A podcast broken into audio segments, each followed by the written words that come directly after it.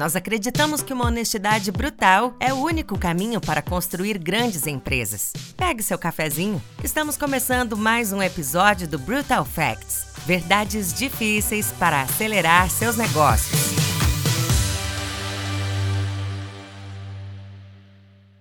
Oi, gente! Aqui é o Jean, um dos apresentadores desse episódio do podcast.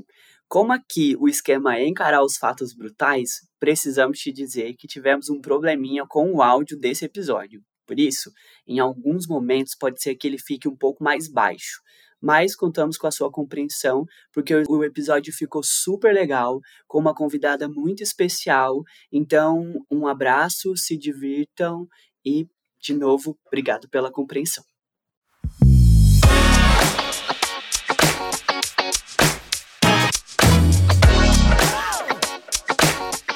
Olá, sejam muito bem-vindos e bem-vindas ao Brutal Facts, o podcast da Móvel, onde falamos sobre temas que tiram o sono de empreendedores e empreendedoras, sempre de uma forma descontraída e com convidados muito especiais. A Móvel é uma investidora brasileira de tecnologia que atua em toda a América Latina.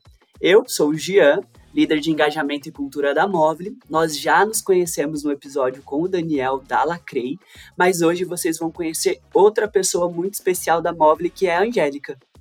Oi, pessoal, eu sou a Angélica, mais conhecida como Lica também, líder de diversidade, equidade e inclusão aqui para a Móvel, e é uma honra estar aqui hoje, né, com o Gian e também com a nossa convidada super especial no episódio de hoje. Muito bom, Lica. É muito especial ter você também aqui com, é, como anfitriã desse episódio. É, mas sem mais delongas, vamos para a convidada especial. Kelly, por favor, se apresente para a gente, conta um pouquinho sobre você e seja muito bem-vinda. Olá a todos e a todas, um prazer estar aqui conversando com vocês. Espero que seja uma conversa produtiva e focada, porque eu, eu já me apresento falando que eu sou uma pessoa com um pouco de socada eu me chamo Kelly, é, eu tenho 38 anos, não sei se vai ter autodescrição, mas caso tenha, sou uma mulher preta retinta, estou com cabelo trançado comprido, tenho dois filhos e sou gestora pública, trabalho no terceiro setor há 20 anos, então a minha vida é o social e eu costumo dizer que não foi o social que me não fui eu que escolhi o social, foi o social que me escolheu. E eu faço o que eu amo hoje. Eu acho que é minha minha maior paixão é trabalhar para ajudar pessoas Brasil afora. Muito bom. E aproveitando que você é, fez sua autodescrição, eu vou aproveitar para fazer a minha também. É, acabei me esquecendo no começo, mas vamos lá. Eu sou um homem branco, de barba, eu uso um óculos preto, eu estou com uma camisa é, de frio preta é, e atrás de mim tem um painel branco. Boa. E aqui a Lica falando, sou uma mulher negra de pele clara, tenho cabelos crespos na altura dos ombros, estou vestindo um vestido preto com um colarzinho crachá da Móvel. Muito bom. E conte mais um pouquinho sobre você, Kelly. De onde você veio? Além, né, você já comentou um pouco da Fundação Bi, mas conta um pouco mais quem que é a Kelly. Eu moro há 38 anos no mesmo lugar, eu gosto muito de contar isso. E eu gosto muito de onde eu moro, eu moro na periferia de São Paulo. Gosto muito das vizinhas terem falado que me vê, for, viram minha mãe para maternidade, que curaram meu umbigo, essas coisas de pessoas mais velhas. E eu quero que meus filhos cresçam ao redor dos primos e dos avós, enfim. Então é uma opção de vida também morar um pouco mais afastado da, dos centros urbanos, enfim, para ter um pouquinho mais de qualidade de vida. É, sou filha mais velha, tenho uma irmã 10 anos mais nova. É, sou a primeira de muitas coisas na família. É, meus pais são casados há 38 anos, exatamente a minha idade, então sou a primeira que foi para a faculdade. Sou a primeira que acendi em alguns cargos, que é muito comum a história das mulheres pretas mais velhas e da minha idade, até as mais novas hoje, essa história se repete. E, é, como eu disse, eu falo que o social me escolheu porque eu optei. Eu não tinha muita escolha de vida, fiz uma faculdade de tecnologia, isso em 2002. Nunca consegui nada na área. Talvez eu tivesse conseguido, seria CEO do Grupo Móvel hoje também. Com certeza. Uma das CEOs, mas enfim. É, e aí eu fui, na época da faculdade, eu já trabalhava com projeto social e fui dar aula. Dei aula há bastante tempo é, na cidade de São Paulo. E a partir daí eu não parei mais e fazem 20 anos que eu trabalho com o setor social é, há 15 anos eu não leciono mais, eu optei por não lecionar mais, mas eu sempre trabalhei com organizações sociais espalhadas pelo país. Legal. Massa. Agora a gente queria entrar em algumas perguntas aqui, né, para aquecer nosso papo. Gostaria de começar por uma, né, que é sobre o filme Divertidamente. A gente soube que você, né, assistiu bastante esse filme aí. E lá eles apresentam um jeito muito bacana, né, de um pouco lúdico, um pouco essa, esse conceito de core memories, né, que são aquelas memórias que de algum modo, né, a, a gente passa ao longo da nossa vida que definem quem nós somos, né? Então nossos traços de personalidade, nossas aspirações. Pensando agora dentro da história né, que você nos contou agora, quais são as três principais core memories né, que fazem a Kelly ser quem você é hoje? Boa. É, eu acho que a, a, primeira lembrança que eu tenho de infância, sim, são das minhas avós. E eu falo que eu sou porque elas foram, porque elas não estão mais aqui. Mas, assim como a maioria das crianças de periferia, a gente é criado por quem está em casa. Então, eu passei, eu fui criada pelas minhas avós. Então, desde muito cedo, eu frequentava grupo de terceira idade, fazia crochê, ia para passeio de terceira idade. Então, eu sempre fui uma criança idosa e uma adolescente e hoje uma mulher cansada idosa. Apesar de não ter idade, mas eu tenho essa memória de sempre estar com as minhas avós e é, a minha avó materna, eu dormi ao lado da cama dela até o dia do meu casamento. Então, eu dormi com ela há 25 anos. E aí, eu só saí do lado da cama dela para me casar. Então, é uma história que eu gosto de contar assim. E eu sinto muita falta. Ela morreu com 94 anos. E Nossa. a minha família passa por essa história de, escravi de escravidão. É, ainda que a escravidão já tivesse sido abolida, minha avó é era de 1921. A minha avó, até 1950, ela foi escrava dentro de uma fazenda do interior de Minas. E ela só saiu Caramba. dessa situação porque meu avô, um homem que saiu do mato, resgatou ela e casou e nasceu a família lá do materno. Então eu não tenho do lado materno a minha mãe é a primeira geração. E do lado paterno, uma história um pouco diferente. Eu tenho primos mais velhos, mas minha avó também sai do interior de Minas com os filhos pequenos para vir tentar a vida em São Paulo. E aí, né, se perde da família. E agora que eu faço esse resgate de família, assim, sempre que eu posso, vou visitar e buscar os parentes é, no interior de Minas e no interior do Rio. E a segunda memória que eu tenho, eu era filha única, né, até meus 10 anos quase. Então, era muito bacana, assim, esse negócio de ser filho único, né? De, de, de escola, de só mãe só para você. E eu sempre quis ter um, um, irmão, e eu vivia pedindo, né? Meus pais demoraram para ter, e aí quando eu nasceu, eu lembro da decepção porque a minha irmã nasceu pequena e na minha cabeça eu ia ter uma irmã da minha idade, né, ali 9, 10 anos, e aí eu lembro que minha irmã nasceu pequena e eu, lembro, eu tenho muito claro de eu indo para maternidade com a minha mãe e tal, e minha mãe chegando na maternidade e vindo um bebê. Eu então eu tenho toda essa memória. A gente tinha um Fusca branco, enfim, aquelas coisas. Mas, enfim, a minha irmã é a minha melhor amiga, assim, é uma pessoa super, que eu super admiro, enfim. Então, ela meio que se tornou minha filha né? Pela diferença de idade é isso, chegou um bebê em casa. E a memória de domingo, né? Eu gosto assim, acho que as, as famílias assim de baixa renda, né, que foi o cenário que eu cresci, aquelas reuniões de domingo à tarde, sempre ter macarrão com frango, maionese, farofa e toda aquela comidaiada domingo, a gente se reunir para ver jogo do Corinthians, minha família, né, corintiana ouvir raça negra, né? Aqueles sons altos que a gente ouvia de domingo à tarde. Então uma, são coisas muito boas assim que eu carrego são essas memórias que eu trago de infância, assim. Muito bom. E Kelly, acho que a gente falou um pouco, acho que você trouxe já alguns recortes da sua vida. E aqui na Móvel, a gente tenta sempre que possível encarar os fatos brutais para a gente crescer, aprender, é, por mais que eles doam. Assim. E acho que a vida da mulher preta ela é recheada de fatos brutais, que a gente vai precisando reconhecer por aí e vai entendendo como a sociedade está ali massacrando a experiência dessas mulheres. É, trazendo memórias de coisas que foram tão legais na sua família e que foram tão gostosas e é gostoso de ouvir também. É, imagino que foi muito gostoso de viver. É, o que que o mundo, a sociedade foram trazendo de fatos brutais para você e que marcaram sua vida e que a partir disso você pôde viver aprendizados importantes para ser para ser quem você é hoje? Boa, tem aquela frase que é: você se descobre negro, você se torna negro quando você se descobre. Eu acho que eu sempre soube que eu sou uma pessoa preta. É, a minha família não tem muita miscigenação, então meus primos, eu, somos todos retintos, mas querendo ou não, a gente vivia numa bolha protegida, né? Porque quando você é de uma família de pessoas que não tem muito relacionamento interracial, enfim, a gente meio que não sabe o que é racismo e isso não era, não era falado nos anos 80, assim como Hoje ainda a gente tem pessoas que ignoram esse fato. E eu estava numa escola, e aí beleza, eu estudei no, no, numa escola na minha cidade que como como é uma escola melhor, que é o SESI, né? Que acho que tem no Brasil inteiro. E aí a minha mãe conseguiu uma, bol uma bolsa lá, um sorteio, e eu estudei a vida toda. E na minha cidade, o SESI era só de filho de médico, advogado, uhum. né? Era uma escola super elitizada, apesar de ser gratuita. E eu era uma das poucas meninas pretas ali, sabe? E, e eu sou uma pessoa extremamente competitiva e hoje eu faço algumas reflexões do passado. Eu lembro que meu pai, às vezes, eu tirava oito, nove e tal, apesar do meu pai não. Acho que ele tem, ele tem o ensino fundamental completo, não tem o médio, ele sempre questionava muito, nunca estava bom. Eu lembro que eu peguei uma DP na faculdade e eu fui super julgado se eu já tinha quase 20 anos.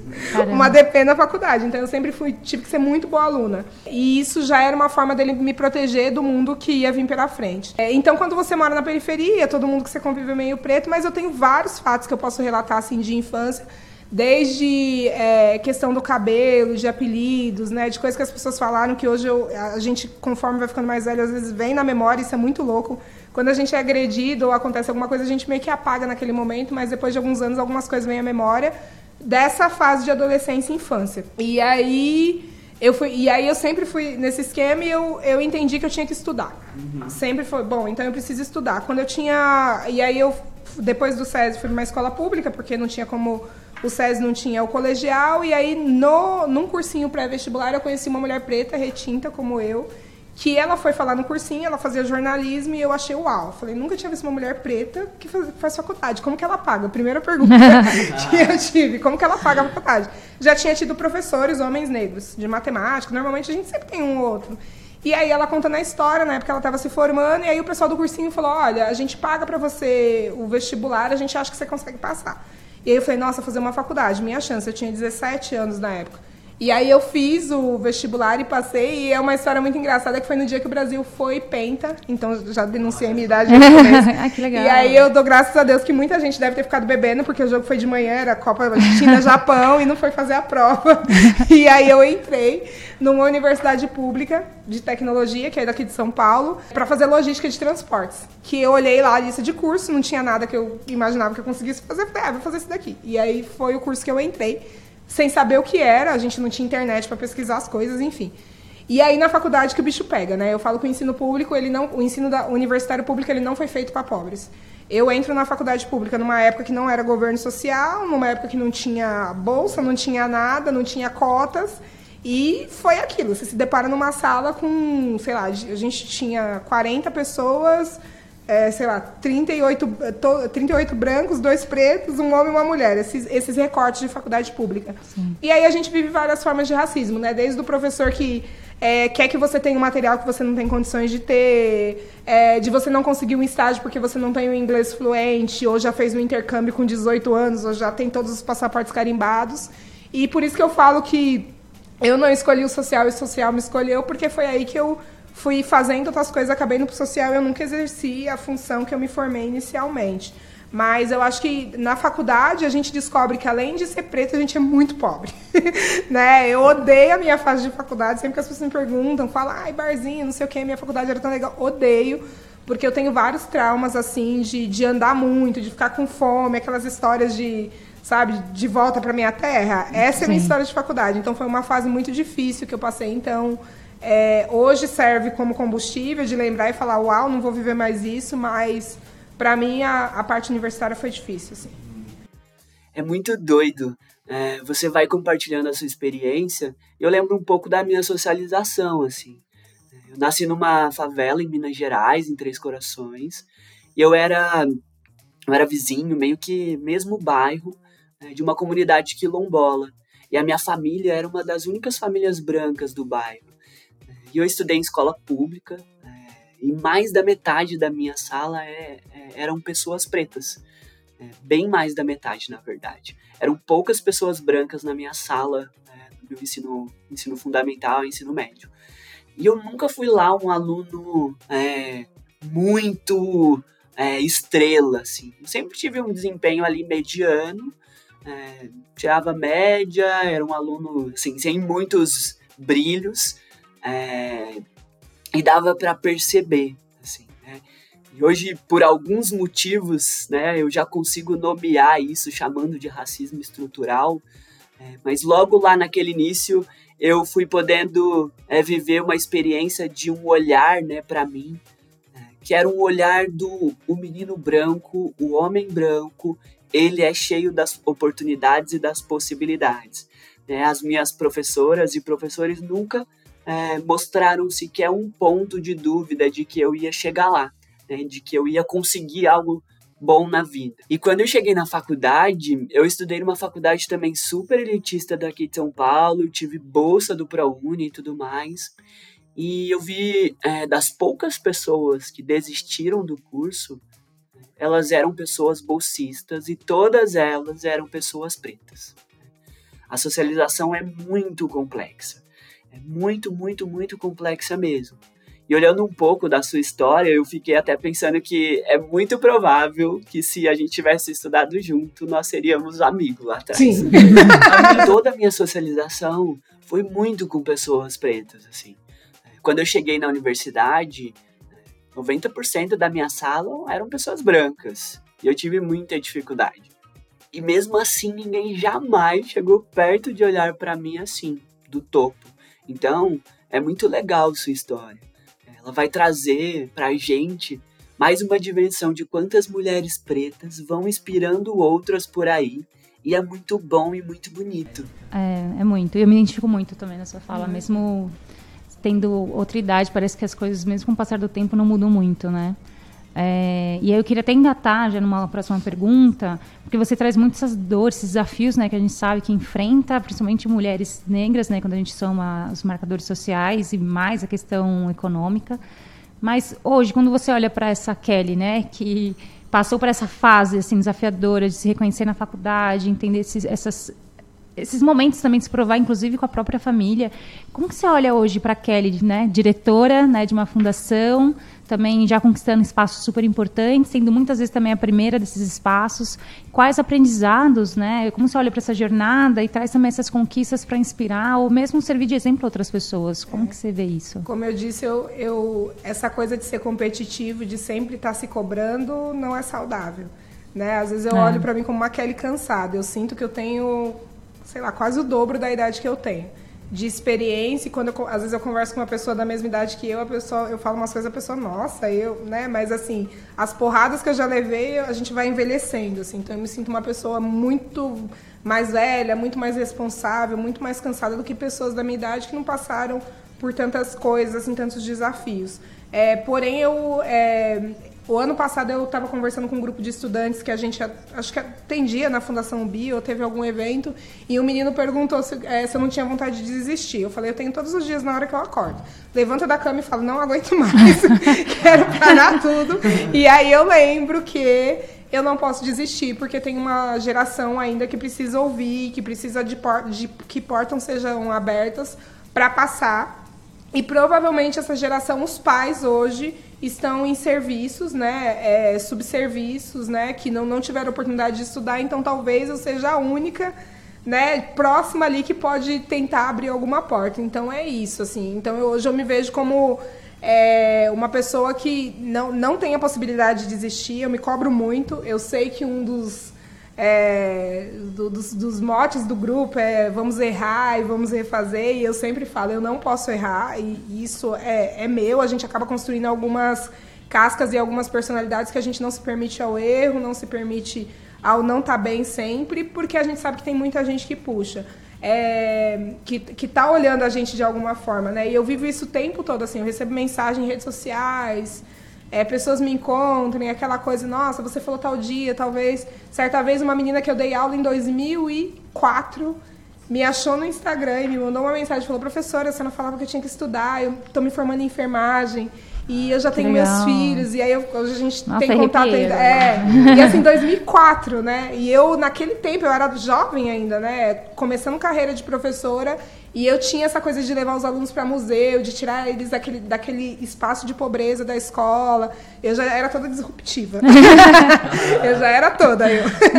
Mas já tinha isso porque eu entendia que aquele ambiente não, não era salutar. E aí encontrei essa menina muitos anos depois e ela hoje é formada em, em enfermagem, né? Então, é que bom que coisas que a gente fala para pessoas espalhadas pelo Brasil afora é, muda histórias.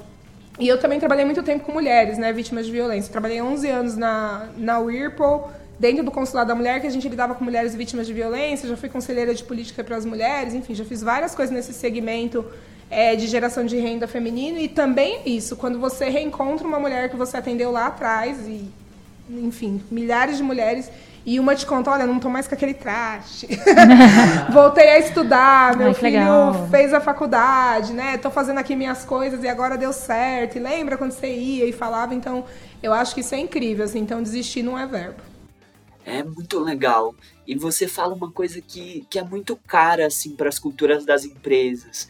Eu fico sempre pensando, eu que eu ajudei a construir algumas culturas e tento ajudar a construir hoje da Móvel, quando você fala eu não, eu, eu não posso errar.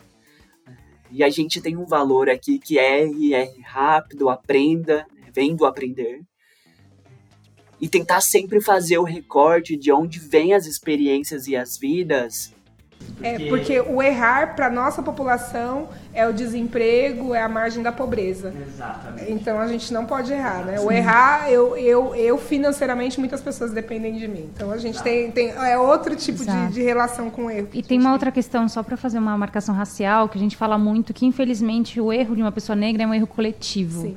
Né? Infelizmente a gente carrega todo né, uma, uma, pressão social, porque olha lá, tá vendo? A pessoa negra errou, é. então não vamos contratar mais pessoas negras. Exato. Tinha e a Vitória ser, não. Né? É, tem, tem produto direto do racismo, né? Que ele é um produto da subjetividade. O negro, quando errava, quando era escravizado, ele sofria consequências muito graves. Não dá pra gente ignorar que a história da subjetividade da população preta com o erro gerava coisas muito graves para eles e para elas. Então hoje a gente olha gerações aí de pessoas pretas conquistando espaços importantes, mas é isso, né? Que é, às vezes e na maioria das vezes durante diante de um sofrimento muito grande que carrega suas dores e carrega aprendizados, que eu acho que a gente, as gerações futuras de pessoas brancas mesmo, só vão poder ser pessoas melhores quando olharem para esses aprendizados da comunidade preta e entender que, que ali tem coisa que a minha subjetividade não conseguiu absorver ainda. E Kelly, é, pensando um pouco nesses aprendizados, é, trabalhar no, no, terceiro setor tem enormes desafios. Assim. Hoje, é, o que, que são esses desafios para você na Fundação UBI e de que jeito você vai entendendo a fundação dialogando com tecnologia, com as startups, com esse mundo, que inclusive também é o mundo da móvel. Boa. É, o nosso sonho grande é que a tecnologia chegue para todos os jovens brasileiros, né? Então é um sonho grande, é, muito grande. A gente entende que a tecnologia ela muda a vida de pessoas, mas ao mesmo tempo eu venho do outro lugar que são as pessoas, que são essas pessoas. Então o desafio da fundação hoje, né, que é uma fundação apoiada pelo pela Móvel as Investidas, e a gente lida com educação e tecnologia, é, na ponta, né, a gente está conversando com essas pessoas, é fazer essa tradução e entender como realmente a gente consegue levar a tecnologia, essa tecnologia transformar a vida das pessoas. A gente sabe que a tecnologia é um mercado elitizado ainda, infelizmente, por mais que a gente, eu devo ter uns 4, 5 anos que eu venho trabalhando para essa diversidade no mundo da tecnologia, mas é um passo lento que a gente sempre dá, porque eu sempre gosto de colocar que o, o ensino público, ele é um ensino defasado e quando a gente fala que qualquer pessoa pode programar, a gente acaba anulando o fato de que eu, por exemplo, que vim de escola pública, tive anos de, de greves e, e falta de professores em sala de aula. Para mim, o ensino público, o ensino, o, ensino, o ensino formal não foi um ensino tão bom. Imagina para as gerações que vieram depois, porque a gente sabe que a educação tem cada vez sido mais sucateada no Brasil. Então, o nosso desafio dentro da Fundação é ter formas de como a gente é, fazer com que esse gap educacional diminua nessa, nessa, nessa população que realmente precisa, na população em situação de vulnerabilidade social. Hoje a gente, por exemplo, tem um aprendizap, né, que ele já atendeu aí mais de é, 700 mil alunos e professores e professoras, que dentro do WhatsApp o aluno consegue receber todo o conteúdo do sexto, do fundamental até o terceiro ano do ensino médio e Enem. E a gente tem relatos aí durante a pandemia nos últimos dois anos de pessoas que só estudaram pelo aprendizap, porque os governos não se planejaram para a pandemia. A gente entrou, não sei se saiu, não sei que momento de pandemia a gente está, já tem outra, né? É. Mas a gente, os governos não se planejaram para isso. Então a educação não é prioridade no país. Então a gente tem o, te, a gente o tempo todo está se provando e pensando como a gente consegue é, transformar a educação do país. E ao mesmo tempo que essa educação chegue de uma forma junto com a tecnologia. Né? Hoje, por exemplo, o Aprendizap tem uma trilha é, dentro do, do, WhatsApp de tecnologia que o aluno consegue ali cursar, ter uma, um curso, entender o que é programação, entender o que é lógica, de uma forma lúdica para que ele possa entender esse mundo. Porque quando eu falo, olha, você pode ser um programador e entrar no mercado ganhando 6, 7 mil reais e mudar a vida da sua família. Eu já trabalhei com jovens nessa situação de fazer todo esse discurso e o jovem ficar um, dois meses na empresa porque a empresa não estava preparada para aquele jovem periférico. E a empresa não tinha uma trilha de desenvolvimento para aquele jovem, e aí aquele jovem ele não se desenvolveu e ele acabou sendo, ele acaba sendo demitido ou ele acaba não se adaptando. Então a fundação ela está no mercado, né? Está no terceiro setor para pensar como que a gente faz essa eu ia falar tecla SAP, mas eu não posso porque as pessoas falam que isso é muito velho. mas fazem esse filtro entre, entre é, a tecnologia de ponta que a gente tem dentro do grupo com a comunidade. Então hoje o papel principal da fundação é esse. Nossa, bem legal. E hoje, quando você olha é, para a sua experiência de liderança dentro da fundação, como é para você estar lá, uma diretora com toda a responsabilidade, com esse sonho tão grande? O que, que tem sido a tua experiência? Eu vou rir porque ia falar caótica. Gente, corta isso. é, não, mas peraí, deixa eu pensar como que eu vou iniciar a pergunta. Você corta, viu, Brunella? tô bem vendo você aí. caótica, dedo no olho e gritaria. com emoção. É, com emoção. Mas é, o dia que eu enfim, foi anunciado o cargo, né, que eu seria a nova diretora executiva da fundação. Foi um dia que eu fui dormir três horas da manhã. Eu gosto muito de contar essa história, porque a conquista não foi minha, assim, foi conquista de muita gente que eu jamais imaginava. Eu recebi mensagens de diversas pessoas pretas do grupo móvel, assim, de pessoas chorando que acharam meu celular, de Instagram e assim até hoje as pessoas, assim teve uma comoção muito grande. Eu não sabia o peso que isso carregaria para as pessoas de pessoas que falaram, olha, eu estava aqui, eu nunca imaginei que eu ia ver isso, então, é, para mim, carrega esse peso muito grande de novo, de estar tá ali, é, ainda que seja na fundação, que é uma, a parte social do grupo, mas para as pessoas teve um impacto muito grande.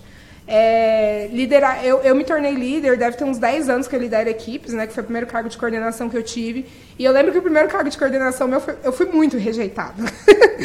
foi, eu fui muito rejeitada, porque eu era um par da equipe e eu subi ah, as pessoas. Até então eu era o par da equipe. Então, assim, eu não soube lidar com aquilo apesar de, eu, de alguma forma eu estar sendo preparada, mas eu vinha de uma empresa muito tradicional, né, muito americana, enfim, então foi muito caótico assim. Então a liderança para mim, meu início de, de, liderança foi muito muito caótico, mas eu gosto de falar que a maternidade me fez a líder que eu sou. Acho que nos últimos oito anos, meu filho mais velho vai fazer oito anos, eu mudei totalmente a minha visão de mundo, assim, porque eu venho de uma geração que mulheres não poderiam ter filhos, que elas iam acabar com a carreira, era isso que a gente ouvia em palestras, quando a gente ia falar de gênero. E quando eu resolvi ser mãe, eu já tinha 30 anos, eu falei, né, foi uns 5 minutos também, como tu vai, eu falei, quero ser mãe, vou ser mãe e vambora. E aí, depois que meus filhos nasceram, né, eu tenho dois meninos, eu fui me tornando outra pessoa, porque eu passei a entender melhor o outro, passei a entender que o outro tem um tempo, que nada acontece do jeito que eu quero e, e a líder que eu sou vem muito pela maternidade. E na fundação eu tenho o, o privilégio de usar o que eu sempre falo, que quando a gente tem a caneta na mão, a gente pode mudar a história. Hoje a fundação, eu posso falar, pode ser que alguém me desafie no grupo, mas é a equipe mais diversa que tem no grupo móvel. É, porque é, o critério de entrada na fundação é ter algum, algum ponto de diversidade. Eu faço questão, porque senão não condiz com o discurso que eu faço no mercado. Então, hoje a gente tem aí mulher preta na liderança, a gente tem acho que 60% de pessoas pretas e pardas, a gente tem pessoas trans, a gente tem LGBTQIA+, enfim, a gente tem um grupo muito diverso. Estranha quem não está nessa diversidade, mas eu faço questão que isso aconteça para a gente provar que é possível. Né? Eu acho que dois anos atrás a gente se deparou com uma fala né, de tirar por baixo pessoas de grupos de diversidade que gerou uma grande comoção no mercado. Para mim é uma fala de zero surpresa, porque a gente sabe que é isso que o mercado pensa. E a fundação tem crescido e vai crescer muito mais com pessoas que são extremamente diversas, porém extremamente competentes, que vieram de comunidades, né, como você, como todos que estamos nessa mesa, e que vão transformar o país. Então, acho que eu reforço, quando a gente tem o poder da caneta na mão, a gente tem que realmente fazer valer senão não vale a pena, né? Então eu faço questão de, de manter isso, assim. Um dia eu e Lica teremos caneta na mão. Gente, ter caneta na mão é falar, só entra se for de A gente já tá conquistando os nossos é espaços, é mas é, um dia nos tornaremos Kelly. e é, estaremos, né, num podcast sendo entrevistados, falando eu tenho a caneta na mão, pode vir periferia, que a gente tem aqui espaços acolhedores para vocês também. Massa. E uma coisa que eu fiquei pensando aqui, Kelly, você comentou muito sobre essa questão da diversidade na sua equipe, etc que eu vejo que, de certa forma, eu não sei se é impressão minha, parece que o terceiro setor já tem uma abertura um pouco mais para essa discussão, inclusive para essa formação um pouco mais orgânica, digamos assim, das suas equipes. A gente sabe que não é todo mundo, uhum. né? Enfim, tem suas exceções, mas aparentemente parece que já é um setor um pouco mais aberto. E ao mesmo tempo, quando a gente pensa na atuação da Fundação BI, né, muito próximo da da, da móvel, das nossas investidas, nesse estilo de startup. Como você percebe essa conexão em relação à pauta de diversidade e inclusão e, ao mesmo tempo, o modelo de negócio de vocês relacionado, ao mesmo tempo, como uma ONG, mas também está ali atuando no setor de tecnologia, muito próximo das startups. Como Boa. você vê isso? É, o terceiro setor ele tem essa característica, mas se a gente faz alguns recortes, a gente vê que os grandes líderes de organizações são homens brancos, héteros, cis, e Sim. as grandes ONGs são dominadas por pessoas brancas, né? Enfim, as grandes organizações. Geralmente, quem está na ponta, que são as pessoas pretas, elas não estão com a tomada de decisão. A gente usa muita coisa do grupo, principalmente esse modelo fast, né? De, de a gente pensar rápido, poder prototipar rápido, muito da cultura, mas a gente cada vez mais tem caminhado para ter uma cultura da fundação. É óbvio que a gente aproveita todo o conhecimento que a gente tem dentro, mas é, o, como a gente não lida com aplicativos, com máquinas, com enfim, com ou a gente lida com pessoas na ponta, a gente sempre toma esse cuidado de ouvir a pessoa que está na ponta. Eu acho que esse é, o, esse é a chave, né? A gente o tempo todo está conversando com professores e professoras, com alunos, é, com a sociedade, com as organizações que a gente atende para conseguir fazer com que o nosso trabalho, ainda que tenha muita coisa tecnológica, né? O aprendizap, a gente assessora organizações sociais pensando como levar a tecnologia para a ponta, é, não seja uma coisa, uma coisa pensada por nós que estamos dentro de uma sala, né? Seja uhum. uma coisa que realmente faça sentido, porque a tecnologia sempre existiu, né? Nas comunidades, todo mundo já pedia marmita pelo telefone para a tia do morro e a gente comia, né? E aí, né, hoje a gente tem o iFood, viu, gente? Mas a gente já tinha algumas tecnologias, inclusive, inclusive mas a, a, tecnologia ela já existe nas comunidades. A gente vê é, movimentos hoje cada vez maiores. Nesse final de semana até teve o Perifacom em São Paulo, dentro de comunidades de tecnologia. Então a gente sempre tenta fazer esse, de novo esse filtro para que a gente não caia naquilo de, ai, nossa, todo mundo tem um computador em casa, um 5G e um smartphone, vamos que o mundo é isso. E a gente sabe que não é. Total. E hoje qual é o impacto da Fundação BI? Conta um pouquinho dos números de vocês. Hoje a gente tem aí, como eu disse, mais de 700 mil alunos e professores atendidos. A gente já atendeu mais de 120 projetos sociais Brasil afora. Desde a pandemia a gente tem atendido remotamente. Isso também, apesar da pandemia, isso foi um lado bom, porque a gente consegue atender aquela pessoa que está lá no Rio Amazonas, coisa que a gente talvez nunca ia conseguir, estando aqui em São Paulo, locado. É, e com isso a gente já impactou mais de um milhão de pessoas indiretamente, né, de organizações sociais. Hoje a fundação tem, apesar de grandes números, a gente tem aí 10 pessoas trabalhando diretamente, que também é uma conquista, com recurso. É, eu que venho do terceiro setor, a gente também sempre está lutando muito pelo recurso, pelo investimento, como que a gente vai é, fazer o projeto ano que vem. É, e na fundação, por a gente ter algumas pessoas doadoras e por estar dentro do grupo, a gente consegue trabalhar com um pouco mais de tranquilidade. Mas hoje a gente entende que os modelos de mentorar, assessorar, dar consultoria funcionam muito melhor para essas comunidades, porque é, normalmente o projeto social nasce na hora do desespero. Né? Na pandemia nasceram vários projetos sociais e a pessoa não sabe nem como continuar. Ela começou, mas continuar, ter gestão ela não tem. A fundação entra Sim. nesse lugar, assim como a gente entra no reforço escolar com os alunos da rede pública. Então, Hoje a fundação tem números bacanas, a gente tem acabou de completar três anos, então é uma fundação relativamente nova. Caramba, tudo isso gente, já. É, o nosso sonho grande aí é ter um milhão de alunos usuários mês aprendizado. Então, em breve, volto para contar. Chegando lá já. E, inclusive, a minha mãe recentemente voltou a estudar. Está muito animada, gente. Ai, que lindo é muito engraçado você ver sua mãe tirando foto do caderno, da roupinha, indo pra escola. ela tá animadíssima. Vou, vou indicar ela para baixar o aprendizap para ela estudar. É só, só dar um oi no WhatsApp. A gente tem o número, tem aprendizado.com.br, lá tem o número. Manda o número para ela no WhatsApp, ela dá um oi e ela começa a estudar. Ela tá ansiosa que ela vai Que legal. É isso, já pega e já vai Enem, já vai. A gente já tem o pacote, vai lá. Boa, Kelly. E, e aí, pra gente ir caminhando aqui pro final, é, a gente faz uma dinâmica de falar uma palavra e você diz um pouquinho do que ela significa para você, pode ser? Bom, a primeira palavra eu queria falar aqui é educação. Educação. Caótica, mas tem muita gente boa no país pensando em transformação. Boa. Inovação. Inovação precisa ser para todos. Um orgulho. Kelly Baptista. Maravilhosa. E pra gente finalizar aqui, nossa última palavra é sonho grande. Que a tecnologia e a educação sejam para todos e que a fome e a desigualdade não seja para ninguém.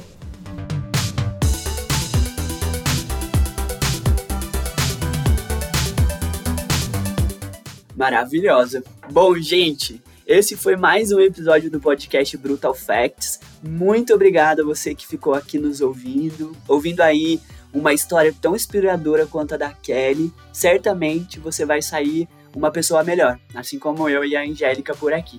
A nossa troca continua nos próximos episódios, mas você pode seguir conversando com a gente pelas nossas redes sociais, assinando nossa newsletter e acompanhando todos os nossos conteúdos no mobileorbit.com.